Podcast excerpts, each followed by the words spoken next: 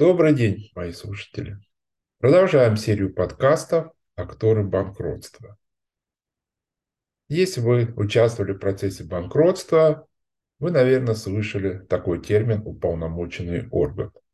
То есть некий кредитор, но почему-то его называют уполномоченным органом. Функциями уполномоченного органа обладает Федеральная налоговая служба Российской Федерации. Почему она называется так по-другому? Ведь по сути это кредитор. Потому что в деле о банкротстве она представляет интересы Российской Федерации не только в части налоговых обязательств, но и по всем любым другим обязательствам перед Российской Федерацией, начиная со штрафов и заканчивая требованиями по государственным контрактам, финансируемым напрямую из бюджета Российской Федерации. Уполномоченный орган в деле о банкротстве – это тот же конкурсный кредитор со всеми его правами. Он также участвует в собраниях, голосует по всем вопросам повестки дня, подает заявление, может, об оспаривании сделки, о привлечении к субсидиарной ответственности. Каких-то либо дополнительных прав у него нет. То есть, по сути, те же самые права у конкурсного кредитора. Ну, небольшое отступление. Очень часто сталкиваешься, опять же, в реестрах, требования кредиторов арбитражные управляющие делают ошибки. Когда в реестре требований кредиторов они пишут в качестве уполномоченного органа межрайонную инспекцию налоговой службы, конкретную там по городу, по региону, ну, то есть э, ту именно, которую подавала заявление в суд, приходит, чей сотрудник приходит на собрание, это неправильно. Уполномоченный орган назначен нам, у нас постановлением правительства Российской Федерации. И в этом постановлении указано, что это ФНС России, не ее структурные подразделения, не управление по региону, не инспекции на местах. Поэтому, если вы обратите внимание, когда уполномоченный орган приходит на собрание и предъявляет доверенность, вы увидите, что он действует то есть доверенность на праве передоверия обычно идет, то есть сотрудника доверенность от э, начальника управления по региону, а у начальника управления, в свою очередь, доверенность от ФНС России. Поэтому в реестре требований, указ... требований кредиторов должно быть указано ФНС России. То есть они именно кредиторы, не МИФНС. Что надо помнить о том, что такое уполномоченный орган, на что обращать внимание, если вы с ним взаимодействуете. Уполномоченный орган – это все-таки, по сути, бюрократическая организация. Ну, понимаете, да, почему? То есть это же налоговая инспекция. Ее представитель голосует на собраниях и осуществляет иные действия не потому, что вот он как бы сейчас на собрании услышал позицию и принял решение сам, либо подал иск в суд сам. Нет, они голосуют по внутреннему приказу. Как это происходит? За несколько дней до проведения собрания кредиторов полномочный орган обычно запрашивает отчет конкурсного управляющего, ну и другие необходимые документы. Ответственный сотрудник ФНС и ФНС, тот, который участвует в делах о банкротстве, то есть у них специальный отдел есть, подготавливает позицию по всем вопросам повестки дня, правовую позицию, и представляет ее для утверждения своему руководству. Руководство, исходя из его позиции, своего понимания, э, каких-то, может, других там принципов, издает приказ о порядке голосования на собрании кредиторов. То есть, по сути, указывает сотруднику, как он будет голосовать.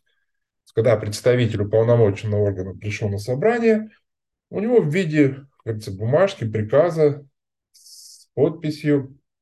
Есть указание, как именно проголосовать по каждому вопросу повестки дня. И то есть, что бы происходило при обсуждении данного вопроса, обычно он никогда не отклоняется. Ну, бывают какие-то изменения, и он там может воздержаться или не проголосовать, но, в общем-то, стандартно.